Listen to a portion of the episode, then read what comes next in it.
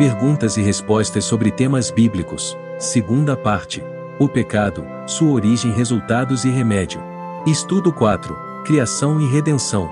1. Que é revelado, concernente a Deus, no primeiro versículo das Escrituras Sagradas. Gênesis 1 verso 1. No princípio, criou Deus os céus e a terra. 2. Que contraste entre o verdadeiro Deus e os falsos deuses é repetidamente traçado nas Escrituras. Jeremias 10 versos 11 a 16, ver Jeremias 14 verso 22, Atos 17 versos 22 a 29 e Apocalipse 14 versos 6 a 10. Assim lhes direis: os deuses que não fizeram os céus e a terra desaparecerão da terra e de debaixo destes céus. Não é semelhante a estas aquele que é a porção de Jacó, porque ele é o Criador de todas as coisas, e Israel é a tribo da sua herança, Jeová dos exércitos é o seu nome. 3. Por intermédio de quem criou Deus todas as coisas? João 1 versos 1 a 3.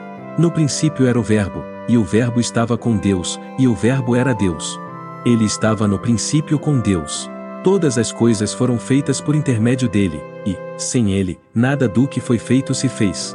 4. Por meio de quem foi efetuada a redenção. Romanos 5 versos 8 e 9. Mas Deus prova o seu próprio amor para conosco pelo fato de ter Cristo morrido por nós, sendo nós ainda pecadores. Logo, muito mais agora, sendo justificados pelo seu sangue, seremos por ele salvos da ira. 5. Em que parte das Escrituras aprendemos que Cristo, o agente ativo na criação, é também a cabeça da igreja? Colossenses 1 versos 16 a 18. Pois, nele, foram criadas todas as coisas, nos céus e sobre a terra, as visíveis e as invisíveis, sejam tronos, sejam soberanias, quer principados, quer potestades, tudo foi criado por meio dele e para ele. Ele é antes de todas as coisas. Nele, tudo subsiste. Ele é a cabeça do corpo, da igreja. Ele é o princípio, o primogênito de entre os mortos, para em todas as coisas ter a primazia 6. Que parte das Escrituras mostra que o Criador é também o Redentor? Isaías 43 verso 1. Mas agora, assim diz Jeová, que te criou, ó Jacó, e que te formou, ó Israel, não temas, porque eu te remi, chamei-te pelo teu nome, tu és meu. 7. Quem se declara ser a fonte de poder para o fraco? Isaías 40 versos 28 e 29.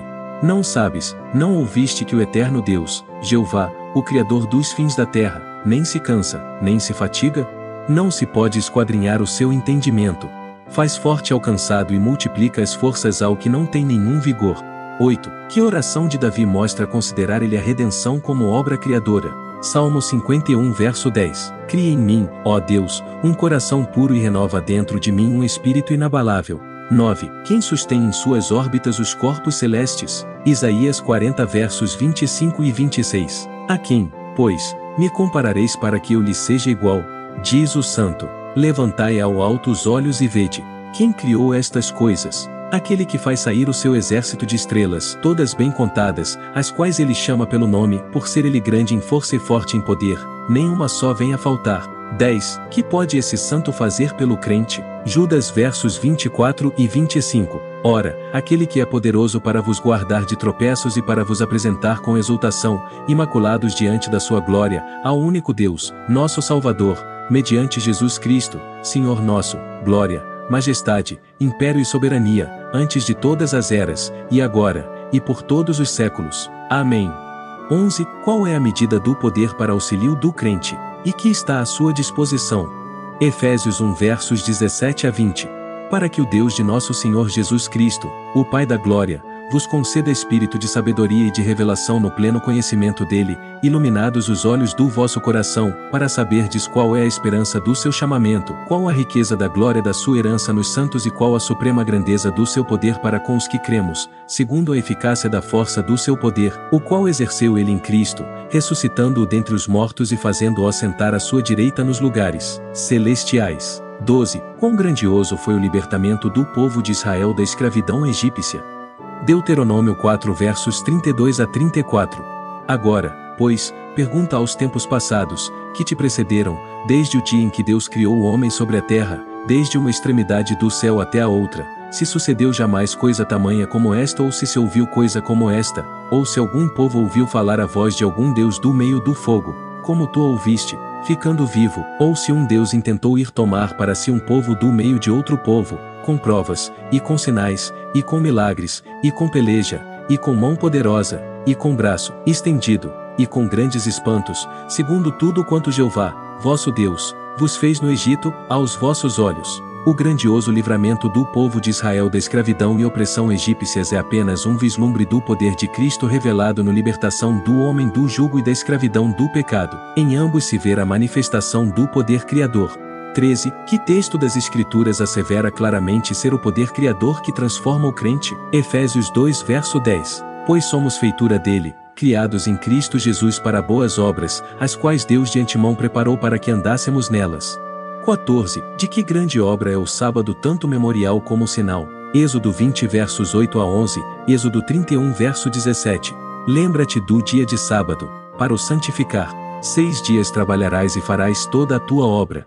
Mas o sétimo dia é o sábado de Jeová, teu Deus, não farás nenhum trabalho, nem tu, nem o teu filho, nem a tua filha, nem o teu servo, nem a tua serva, nem o teu animal, nem o forasteiro das tuas portas para dentro, porque, em seis dias, fez Jeová os céus e a terra, o mar e tudo o que neles há e, ao sétimo dia, descansou. Por isso, Jeová abençoou o dia de sábado e o santificou.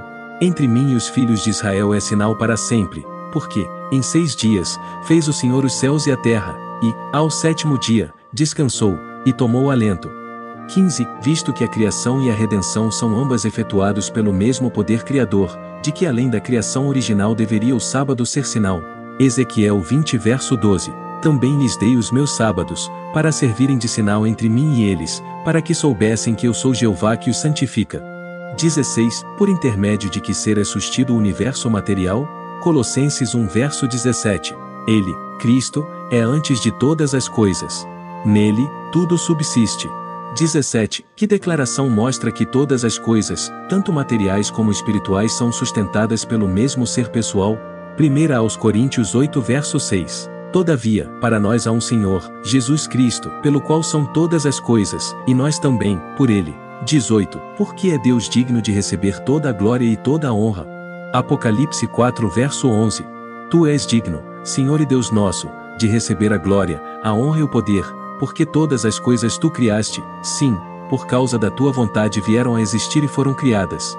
A doutrina relativamente moderna da criação, conhecida pelo evolucionismo, repousa sobre pesquisas humanas em vez de ser sobre a revelação, e que substitui um criador pessoal por uma força impessoal, solapa o próprio fundamento do Evangelho. A redenção é simplesmente a nova criação, e o Criador é o Redentor. O chefe da criação original é o chefe da nova criação. A criação original foi efetuada por intermédio de Cristo, pelo poder da palavra, ou a nova criação, ou redenção, é operada precisamente da mesma maneira. A teoria da evolução no tocante à criação implica inevitavelmente uma teoria evolucionista do Evangelho, relegando a verdade concernente ao pecado, ao sacrifício expiatório de Cristo, e à necessidade de tornar-nos novas criaturas pela fé no poder salvador de Cristo.